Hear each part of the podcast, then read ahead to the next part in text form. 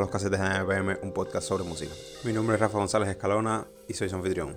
Hoy estaremos hablando de clásicos en la música y tengo el placer de que me acompañen Carla Mesa, musicóloga, gestora cultural y colaboradora habitual de nuestra revista, Iván Ewed, otro de nuestros colaboradores y fundador del blog Melotron, que se los recomiendo mucho, y además Luis Alberto García, actor y sobre todas las cosas melómano confeso. Adivina en qué mano yo traigo el amor y te ganas el premio mayor. Como les comenté, la idea de, este podcast es conversar un poco sobre qué cosa es un clásico en la música y cómo nos relacionamos con esas obras, ¿no? Les puse de ejemplo los discos de Silvio y de Bob Dylan que habían salido hace poco, pero la idea no es que se concentren en, en esos discos, pueden pensar en el último disco o en el disco reciente de cualquier creador que les guste, que tenga una obra así de mucho impacto en la, en la cultura, ¿no? Y de, y de la manera en que uno se acerca a eso. Así que la primera pregunta que les tengo es eso, ¿no? Cuando uno escucha un, un, trabajo nuevo como este, ¿es una novedad más o es imposible zafarse de toda la relación previa con esa obra? Esta pregunta, por supuesto, tiene otra de trasfondo, ¿no? Que es, eh, que es un clásico y si hay algún consenso como colectivo social y en el caso de nosotros cuatro sobre lo que entendemos como un clásico en el arte. Bueno, voy a intentar romper el hielo con, con el debate y espero que, que coja presión. Este es Carla Mesa. Creo, Rafa, que respecto a si es una novedad, más de, de todos los múltiples álbumes que salen a diario en la industria de la música. Y por otro lado, sí, esa novedad carga con todo el peso de la palabra clásico. En el caso, por ejemplo, de los dos artistas que propone Silvio y Bob, yo creo que es mitad y mitad. Uno se acerca porque lleva toda la vida escuchando a estos autores y a todos los autores que podamos considerar clásicos, porque ya es rutina, ya es parte de la relación que uno tiene con esas personas, por lo que representan dentro del universo cultural, dentro del universo de la industria, si se quiere, pero novedad es lo primero, ok, es la noticia. Sacaron un nuevo disco de Silvio Rodríguez, hay un nuevo disco de Bob Dylan, eso por supuesto que enseguida es el centro de noticias. Sin embargo, no se escucha igual que si fuera el nuevo disco de, de, un artista que puede ser su segundo disco, que a lo mejor nos encanta, que puede ser espectacular, pero no, no, no es lo mismo, no es lo mismo. Uno tiene un bagaje y un nivel de información mucho más amplio sobre estos clásicos y eso definitivamente te condiciona a lo que estás escuchando. Para mí, alguien se convierte en clásico cuando ha tenido una obra de aliento sostenido durante toda una carrera o durante la mayor parte de su carrera. Luis Alberto García. Cuando ese artista y su obra logran condensar las cúspides más altas de, de, la cultura de un país, de una comunidad, de una nación.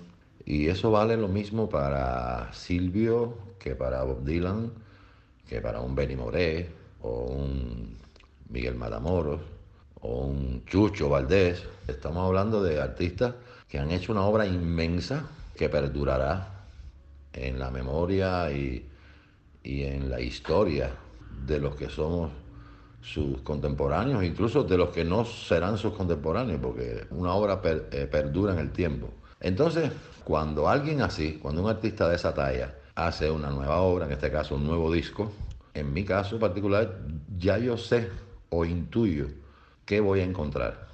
Y sé también lo que de ninguna manera voy a encontrar. Puede que a veces me sorprenda un tema, una canción, y yo diga, eh, mira, esto no me lo había esperado.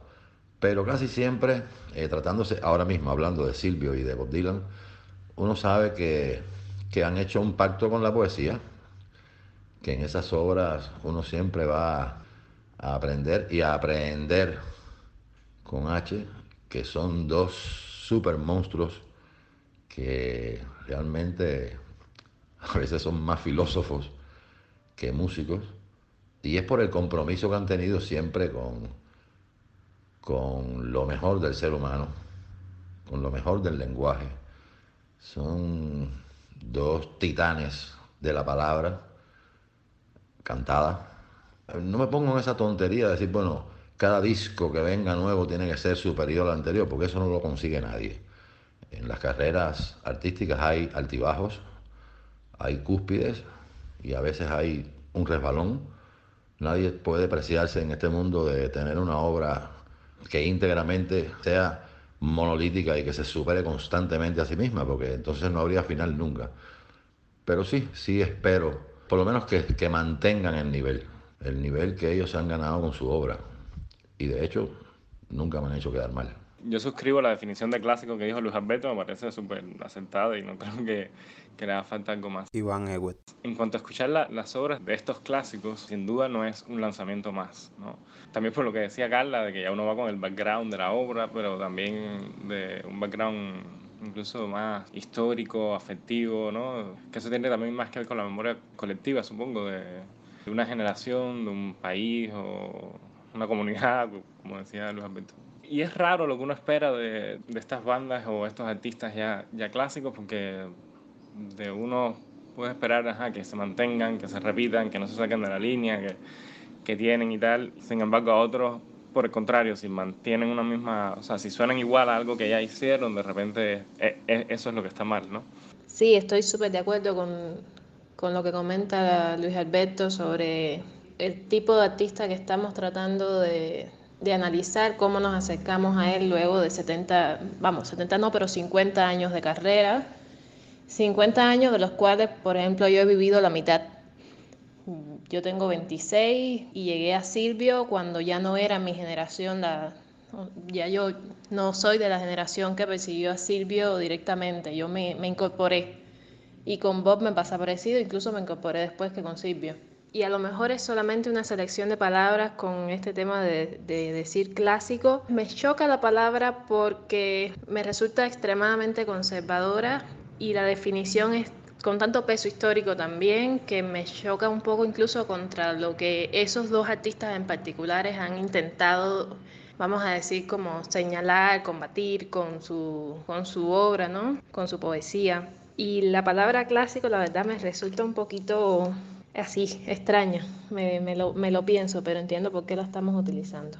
Carla, perfecto. Este es el momento en el cual tú y ustedes en general cuestionan todo lo que yo he dicho y lo que estamos poniendo sobre la mesa, ¿no? Incluso a lo mejor tenemos que reformularnos la, la idea de por qué seguimos utilizando un término como clásico. Precisamente lo que me resulta un poco contradictorio es llamar clásico a dos intérpretes que trataron de romper con lo clásico inconsciente y conscientemente, porque estuvieron en los dos estados. Eso es lo que me pasa con el término, que es un término que es clásico. El término es en sí muy, muy clásico, muy conservador, muy academicista, muy de academia. Yo también soy enemigo de las etiquetas. Hablé de, de convertirse en clásico porque la pregunta estaba formulada así. A mí las etiquetas no me gustan, ni en arte, ni en la vida, ni en nada pero se ha vuelto costumbre. Es cierto que estos dos cantautores que empezaron de manera totalmente underground, para nada estaban en el mainstream, para nada, han terminado obteniendo sin pretenderlo ese título.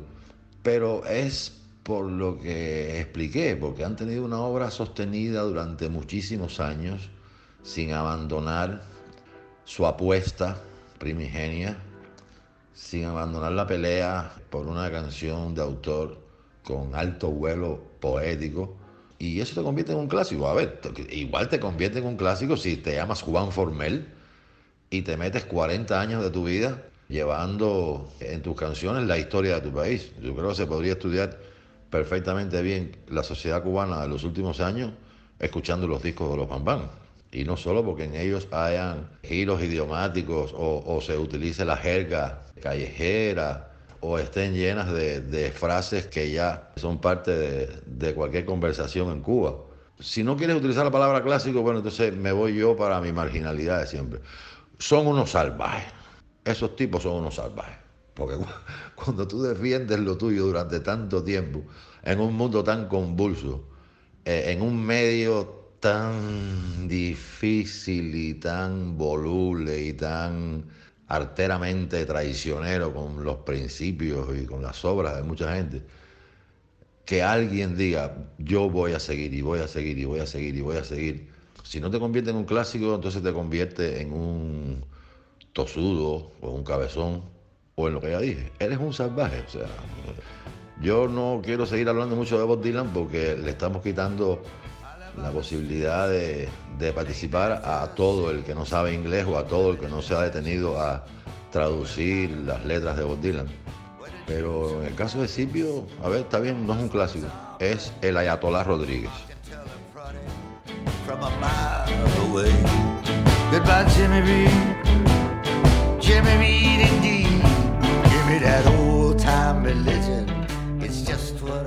Relación a lo que dice Carla, me, me interesa el, no solo el costado de, del bagaje de información, sino el bagaje sentimental que estaba comentando Iván anteriormente. Yo creo que hay una, una carga emocional previa cuando uno se pone a, a escuchar esta música. En ese sentido, ¿cómo creen que es el, el acercamiento que uno realiza a estos materiales? ¿Les parece que existe algún tipo de prejuicio, sea positivo o sea negativo? Luis Alberto menciona un, un, elemento que me parece esencial en esta discusión, que es el tema del tiempo. Y eso me, me hace pensar en algo que se ha discutido sobre todo en, en, literatura, pero es aplicable a cualquier otra forma de expresión artística, que es el, el carácter histórico concreto que puede tener esa valoración del concepto de, de clásico. ¿A ustedes les parece que, que, hay obras o artistas que puedan sobrevivir el paso del tiempo sin, sin importar los cambios del canon dominante? Y esta pregunta tiene un, un reverso, ¿no?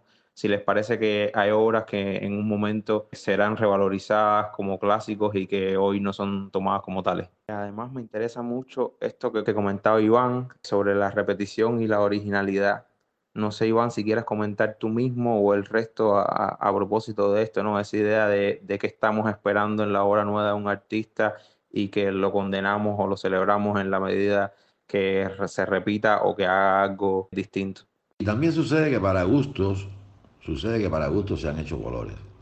Es cierto, hay seguidores de la obra de determinado artista que no quiere que ese artista sea parte de lo que ya dio a conocer en algún momento. Y entonces apuestan por una, por una obra parecida.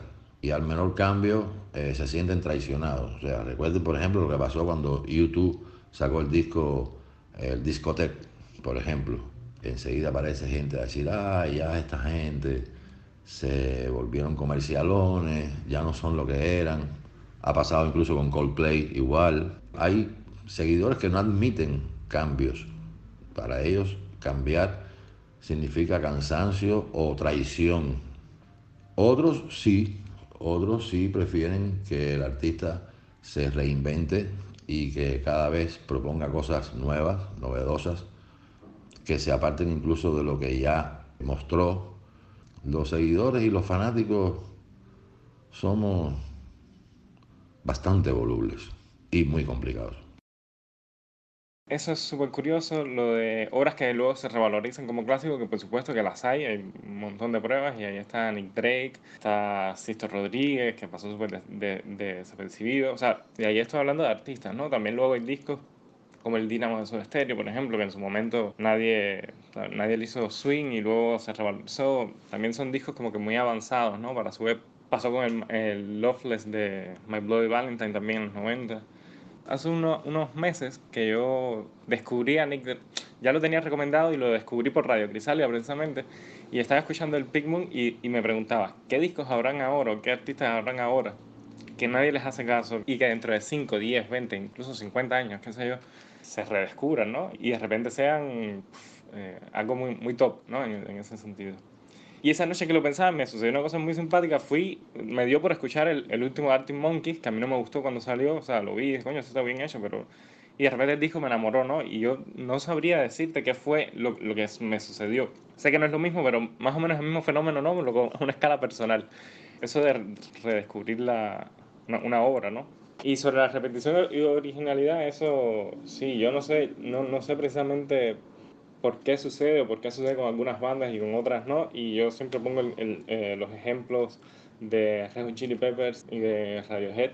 A mí realmente me gusta mucho cuando en general, ¿no? Cuando se reinventan y siempre que funciona, ¿no? Pero incluso cuando fracasan me, me parece algo, algo bastante admirable, ¿no? Y también es extraño porque luego hay otros artistas que se repiten y, y suenan bien, ¿no? A pesar de que se repiten, ¿sabes? Y mantienen la misma línea de sonido, siguen sonando bien. Me asusté. Pensé que se iban a meter con Thon York. Ah, Radiohead, eso es una maravilla. A ese tipo y a Michael Stipe de R.E.M. en el cielo. Dos salvajes, Carlita. Dos salvajes más. Todo esto depende mucho del tipo de consumidores que somos. Cada cual tiene una relación muy distinta con el modo en que se aproxima a, a los artistas y el modo en que hace su, su selección personal de, de consumo.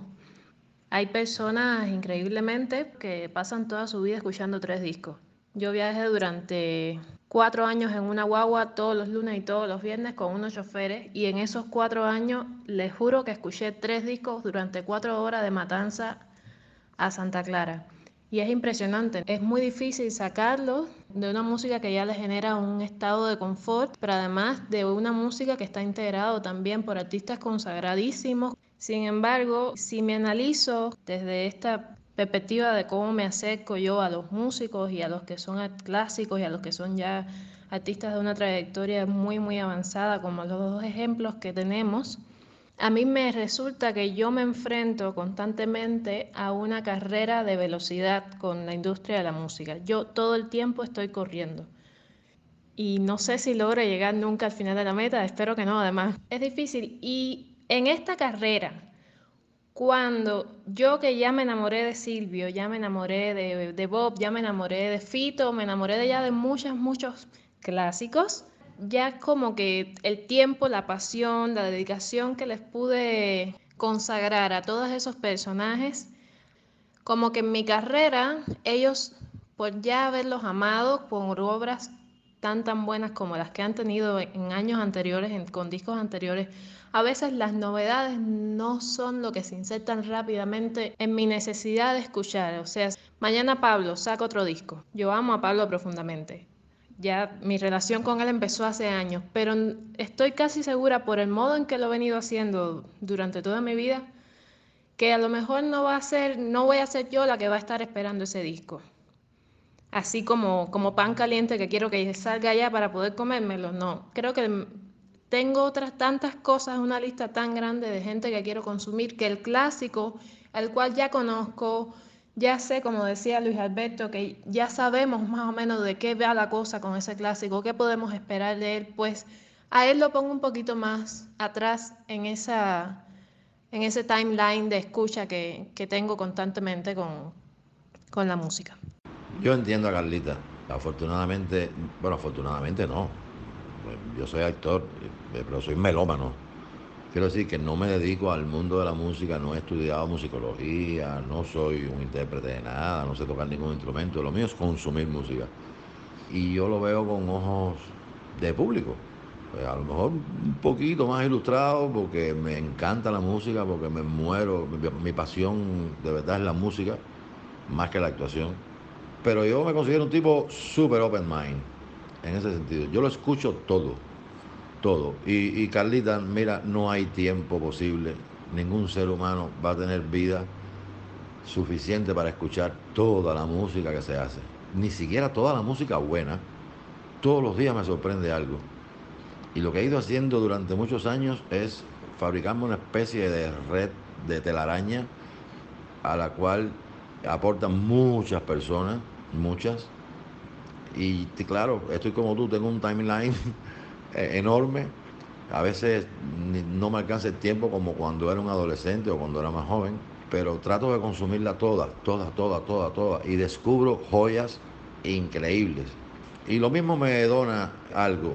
Alguien de mi generación, que un muchacho de 21 años, al que conozco desde hace muy poco tiempo y que constantemente me dice, viejito, escucha esto, escucha esto, viejito.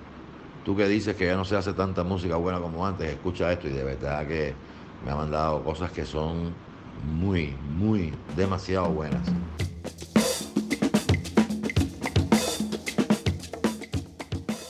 Voy a hacer un pequeño experimento a ver qué pasa. Me gustan los análisis que estaba haciendo Iván y los ejemplos que ponía, pero por ejemplo pensemos con una banda como los Bam Bam. En mi caso particular me pasa que hace un par de discos estoy sintiendo que están estancados. Creo que es una banda que llegó a su pico a finales de los 90. Digo a su pico en el sentido de, de mostrar nuevas cosas o, o algo así. Y desde entonces eh, siento que ha, estado repitiendo un, un, camino, un camino trillado, que por supuesto sigue siendo una banda icónica, tiene un montón de seguidores, pero siempre me pasa cada vez que encuentro un disco nuevo que me, me decepciona un poco, ¿no? De, no logro encontrar ese nuevo costado que me, que me gustaría seguir encontrando en una banda que en los 70, en los 80 y en los 90 supo renovarse. A ustedes, tomando el ejemplo de, de Van Van, digo, para traer esa discusión de la originalidad y la repetición a, a casa,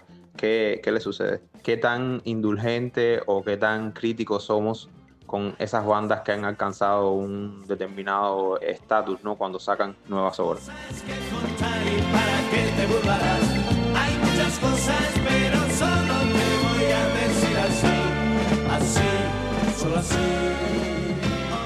Justamente anoche la televisión cubana volvió a repetir el, un documental sobre Juanito Formel. Lo que pasa, señores, es que el líder, la cabeza pensante de esa bandona, ya no está. Ha dejado una obra inmensa, ha dejado un legado de los más grandes que hay en la música popular cubana, pero ya el genio no está vivo, desafortunadamente. Y era un genio que tenía el oído pegado en la calle.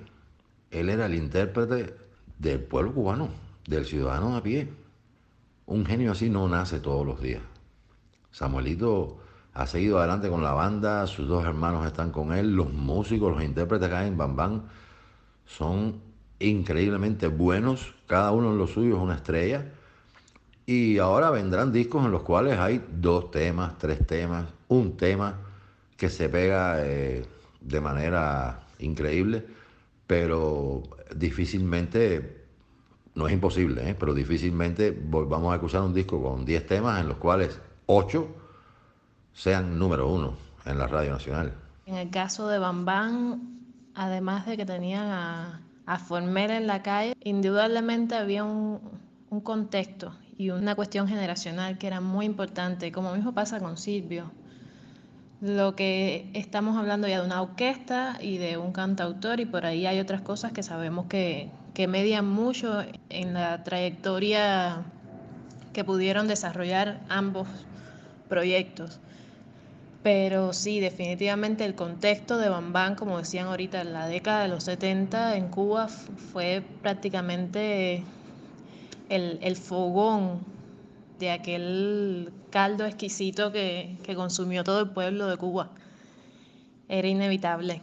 Y también es algo que ha pesado mucho en la, el cambio de, del país, el cambio de las generaciones es algo que ha pesado mucho en, en, cómo nos, en cómo vemos a esos clásicos. A mí los videos de Bambán de esas épocas y los discos, videos sobre todo caseros de ellos tocando en vivo, no caseros, en vivo es la, la palabra.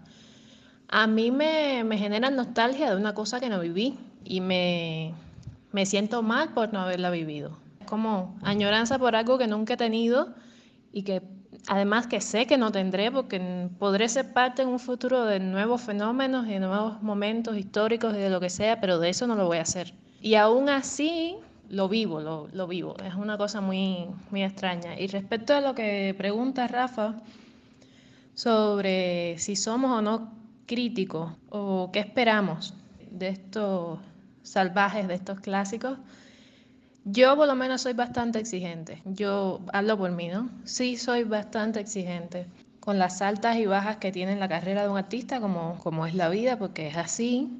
Como los Juan pasa otra cosa distinta, y creo que eso sí habría que, que añadirlo a lo del concepto de clásico, que claro, los Juan ya cumplen con, este, con esta cosa ¿no? de, de la obra, o sea, una obra gigante en el tiempo, además con la cosa ¿no? de eh, esto de la memoria colectiva y sentimental de un país, de una nación, de una época. Además, el caso de los Band es también ejemplo de, de, una banda, un artista que revoluciona la música literalmente.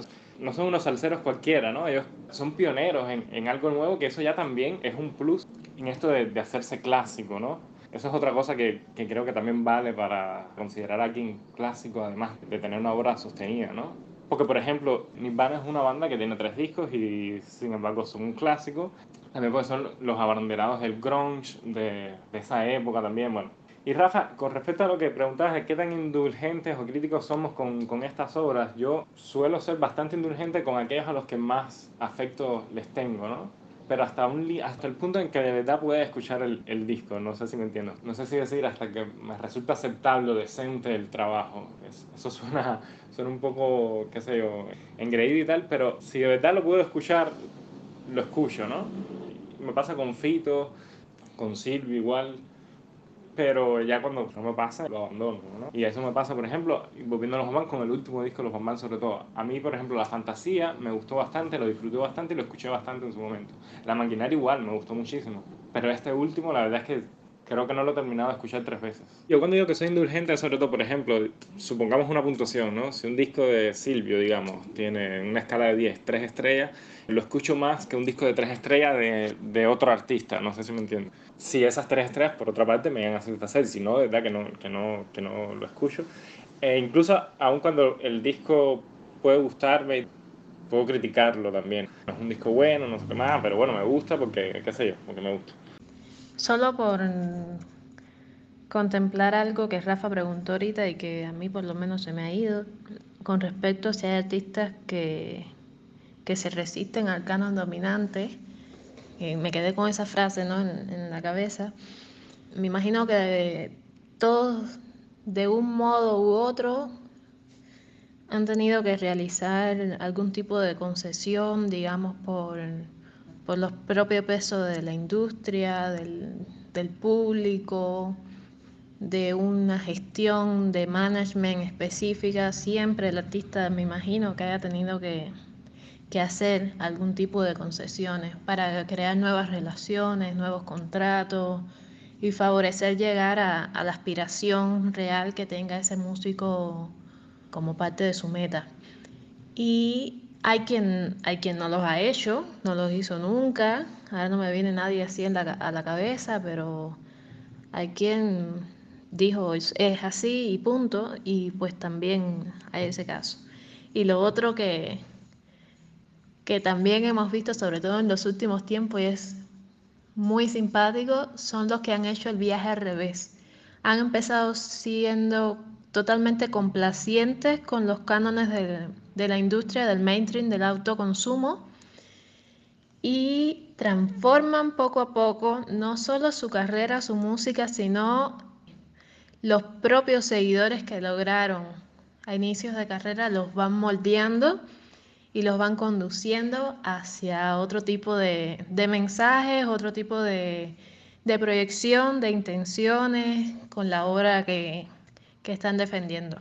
Y también están, Carlita, lo que hacen el viaje a la inversa, que son aquellos que empiezan con una especie de compromiso y uno ve cómo poco a poco se van mercantilizando, incluso hasta cambiando de género. Esas cosas que uno dice, pero ven acá, este no era cantautor. ¿Y ahora qué hace? Haciendo timba, cubaracha, reggaetón. Bueno, ahí hago un poco de abogado del diablo porque siguiendo y simplificando esa línea de pensamiento, gente como María Teresa Vera o Chico Huac, que entonces estarían entrometiéndose o desbordando determinados límites que asumimos que es lo que tiene que hacer un, un cantautor, digamos. Y, y creo que eso es parte de la gracia también. A mí me gustan sobremanera esos artistas que tratan de imponer un sello, que creen en lo que hacen, a contrapelo de modas, a contrapelo del mercado. Después que murió Sandy, vinieron los homenajes y, gente diciendo qué grande era, qué maravilloso era, pero yo sufría enormemente y Santi sufría más que yo aún cuando lo programaban en el Sauce y venían 12 personas, tres mesas de cuatro personas. Y se me partía el corazón. Y entonces empezábamos a buscar justificaciones. Bueno, es que tus seguidores de antes ya no son tan jóvenes, tienen obligaciones, son madres, padres, abuelos, no sé cuánto, ya no salen tanto de noche. Y él me miraba como diciéndome, Luis, me estás cuidando.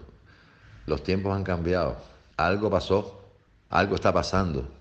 Que nada, que no estamos funcionando. Pero yo no voy a abandonar lo que estoy haciendo. Y ese, por ejemplo, Santi Feliu es un caso ejemplar de un tipo que nunca hizo una puta concesión. Ni una. Ni una. Sobre algo que casualmente antes de que hiciera la pregunta tú estabas comentando a propósito de, de, Santi, que es si la capacidad que define o que ayuda a definir la condición de clásico salvaje, usemos el término que queramos, de un artista es esa voluntad de hacer, de ir a lo suyo y de transformar incluso la percepción de lo que se entiende como una buena obra o como un clásico. Los grandes, grandes, grandes van haciendo su obra sin tener siquiera conciencia de que lo que están haciendo es algo que va a trascender. Es como el héroe. Cuando una persona hace un acto heroico, no está pensando en ese minuto exacto qué héroe soy, qué heroicidad estoy haciendo. No. Entonces, en el caso de los artistas, los músicos en este caso, estamos centrados en la música, van haciendo su obra de a poco. Y en la medida en que su talento y su talante les ayuda y las musas llegan, van conformando un monumento. Es un edificio que se va armando ladrillo a ladrillo, canción a canción, y eso va quedando. El pueblo lo sabe, ¿eh? el pueblo tiene un detector para saber quién es real y quién no. Y el pueblo es quien te otorga ese sitio privilegiado. Probablemente hoy mucha gente no persiga la obra de Silvio Rodríguez, pero sí la de Juan Formel. Probablemente muchas personas, algunas personas no sigan, no, no te puedan cantar tres canciones seguidas de Santiago Feliu porque realmente son difíciles, pero si saben quién es Alexander Abreu. Y el pueblo es el que te titula, el pueblo te titula. Es cierto que un periodista fue quien le puso a Benny Morel el bárbaro del ritmo, pero si no hubiera sido el bárbaro del ritmo, los cubanos no le hubieran dicho jamás en la vida el bárbaro del ritmo. Y si Rita Montaner es la única, es porque es la única. Entonces, puedes ponerte todos los sobrenombres que tú quieras, inventados por ti o por tu equipo o por tu manager, que si no lo eres, no lo eres y no lo serás. Es cierto lo que decía Luis sobre que el pueblo es quien corona ¿no? a, a, los artistas y tal. Es lo que hablamos ahorita, ¿no? De obras que se revalorizan y tal. De repente hay gente que está subvalorada, subreconocida y Santiago es un ejemplo y yo sumaría a Jamie Powell, que me parece una bandaza. Me parece de las mejores cosas que han sucedido en la música cubana en los últimos 30 años. Yo recuerdo cuando yo descubrí a Jamie Powell, yo pensé, coño, esto en 50 años va a ser lo que hoy es el Buenavista, ¿no? Va a ser lo, lo tradicional, lo clásico. Sin embargo, es una banda que conocen dos o tres gatos nada más y aparte con una obra tan cubana, tan rica, tan asequible, porque igual yo entendería que, que Santiago Feliz no se convierta eh, nunca en un fenómeno de masas, porque bueno, es una poesía más eh, compleja, es música igual más difícil ¿no? de, de, escuchar. Pero con Jaime Babel me pasa que fácilmente me parece que puede ser algo popular, qué sé yo, como, como van abierta. Y por alguna razón esa gente han, han pasado desapercibida durante 30 años. Por el monte Carule, que me lo dijo mi padre, que habían muchos animales Rafa, lo que comenta sobre si ese valor del artista clásico consagrado depende de, de su capacidad de reformarse, de constante evolución para proponer algo nuevo, algo diferente. Creo que depende un poco del tipo de artista y de creación que estemos hablando. Así rápido y mal se me ocurre, por ejemplo, en el caso de quienes son poetas, como los los artistas que tomamos para empezar este debate, y Bob, creo que hay discos de ellos que a veces sonoramente me resultan muy familiares. Sin embargo, no son, no son lo mismo y, y uno las valora y las llega a, admirar y a querer. Por otro lado, otro tipo de creación, como los de Bam que es el otro ejemplo que hemos utilizado, pues Bam se nutre de lo que comentaba Luis Alberto, se nutre de, de la cotidianidad, del pueblo, de...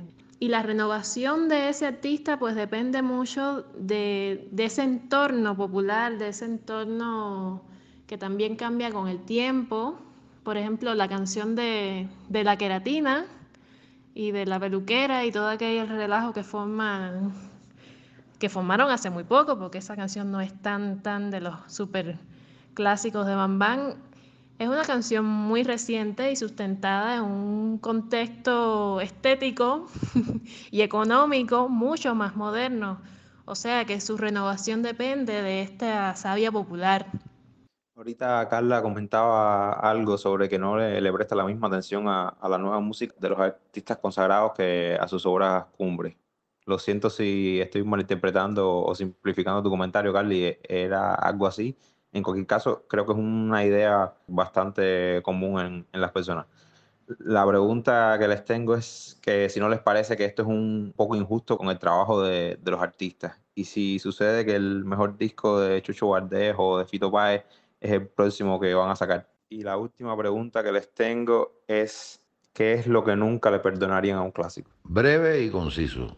Yo a los clásicos, a los inconmensurables, a los que han alcanzado ese parnaso, les sigo siempre a todos ellos porque en lo que hacen son lo máximo. Entonces, lo que no les perdonaría es que se pusieran mínimos.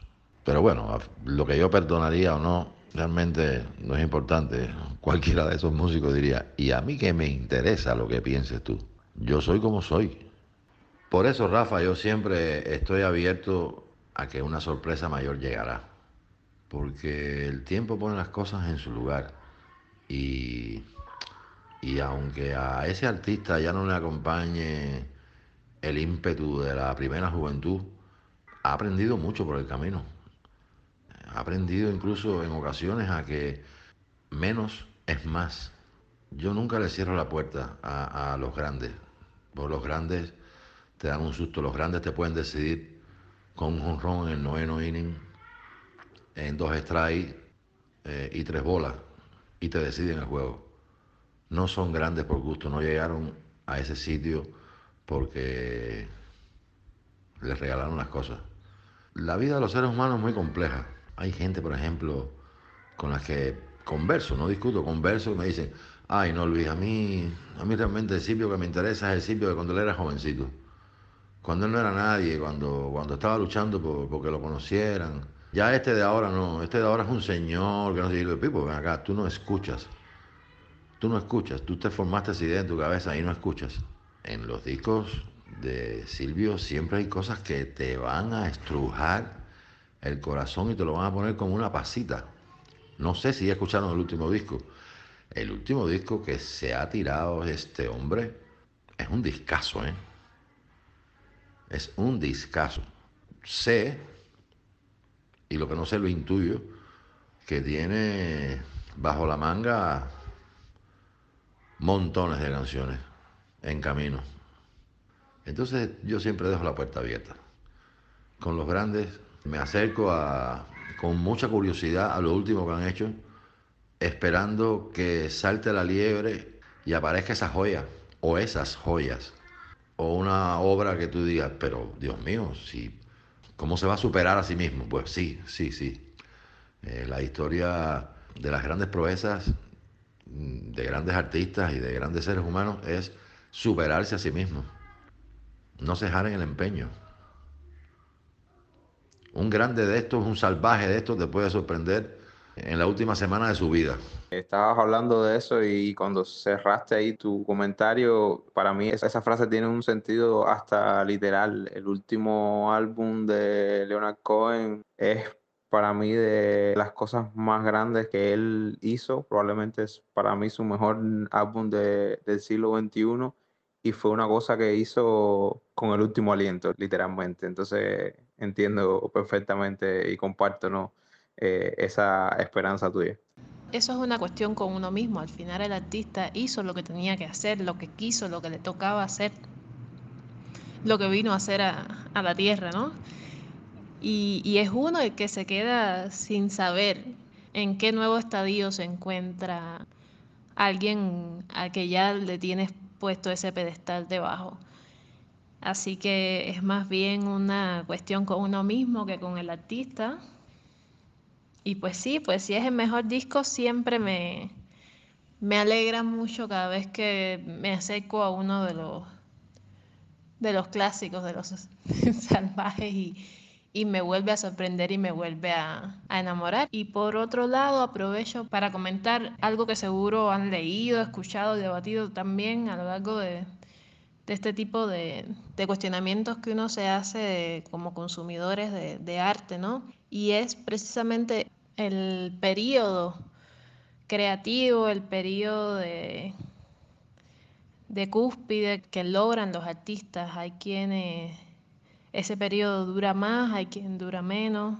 Hay incluso teorías científicas sobre eso que dicen que los 40 años es el, el momento de, o sea, la década de los 40 de un ser humano es el momento de mayor capacidad intelectual, mayor capacidad creativa, madurez, experiencia y logras entonces un balance con, con intereses, con motivaciones, inspiraciones y todo ese tipo de, de factores que pueden mediar en la creatividad, en la interpretación incluso. Y dicen que es una década, bueno, durada para todo ese tipo de prácticas o de, o de realizaciones o lo que sea.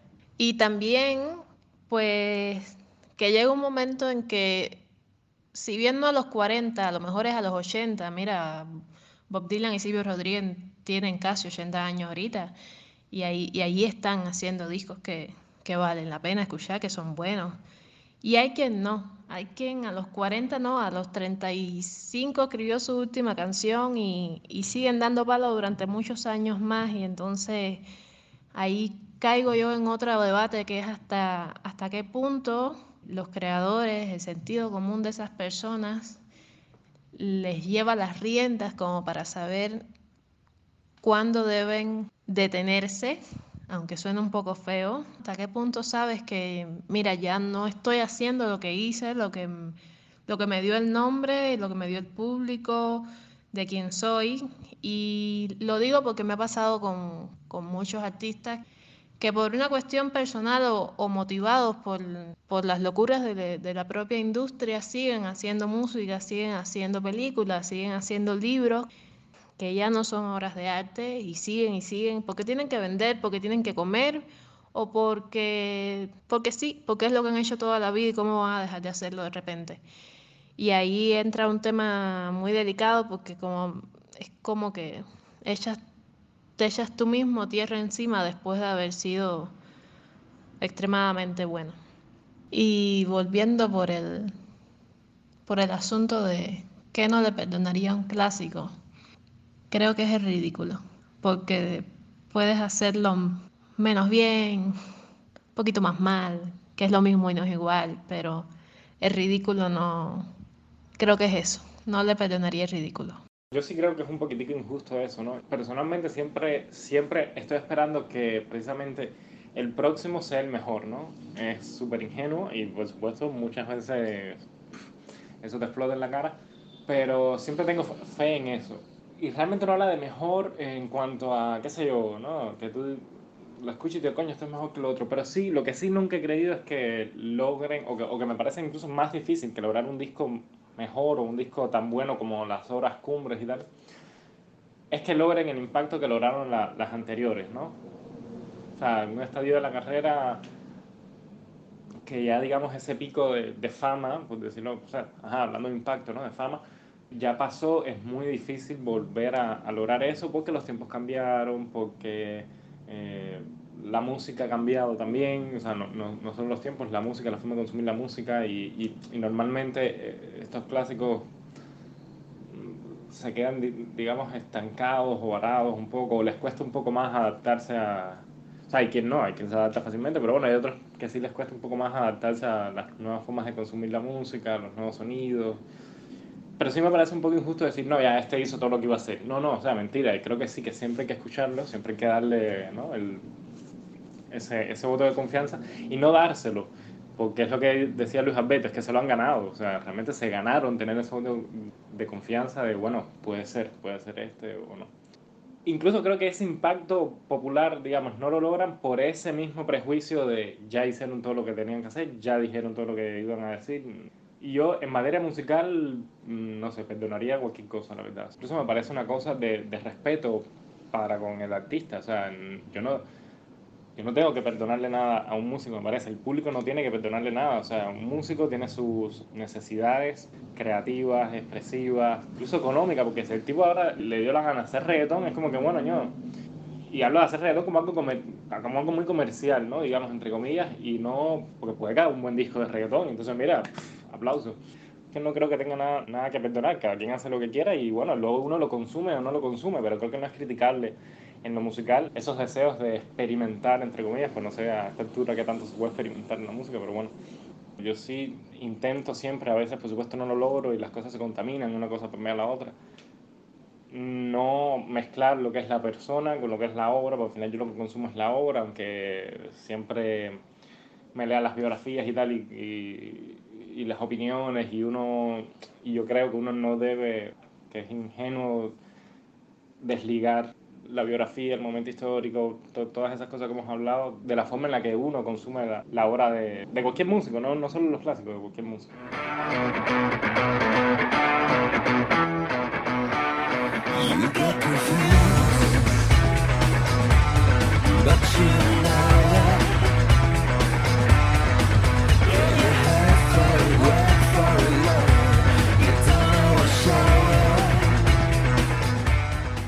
Me ha gustado muchísimo esta conversación rara a destiempo. Ha sido un honor de verdad. Ojalá que no nos tiren piedras en la calle. Agradecida al podcast Los Casetes de AMPM, a esa maravillosa revista de música popular cubana. Muy, muy contenta de haber compartido este espacio junto a Iván, junto a Luis Alberto. Ojalá que se repita y que la próxima vez sea en vivo, en directo y con cervecita de por medio. Esto me ha sido un lujazo compartir con gente como Carla, Luis Alberto y, bueno, por supuesto tú, Rafa. Y la verdad es que me he quedado con ganas de más. Al principio estaba así como que medio temeroso, ¿no? Porque, bueno, los demás invitados eran como top, top. Pero bueno, al final he cogido el gusto y la verdad que me, me, me quedo con ganas de seguir dando muelas sobre música y tal. Y sí, ojalá se repita y yo me pido para mí jugo porque no tomo cerveza, lo siento, pero bueno. Eh, muchísimas gracias. Quiero darle las gracias a Carla Mesa, a Luis Alberto García y a Iván Ewet por habernos acompañado en este intercambio. Gracias de verdad. Ha sido un gusto poder ver este cruce de tan buenas ideas. Me parece que este va a ser el primero de muchos encuentros con, con ustedes.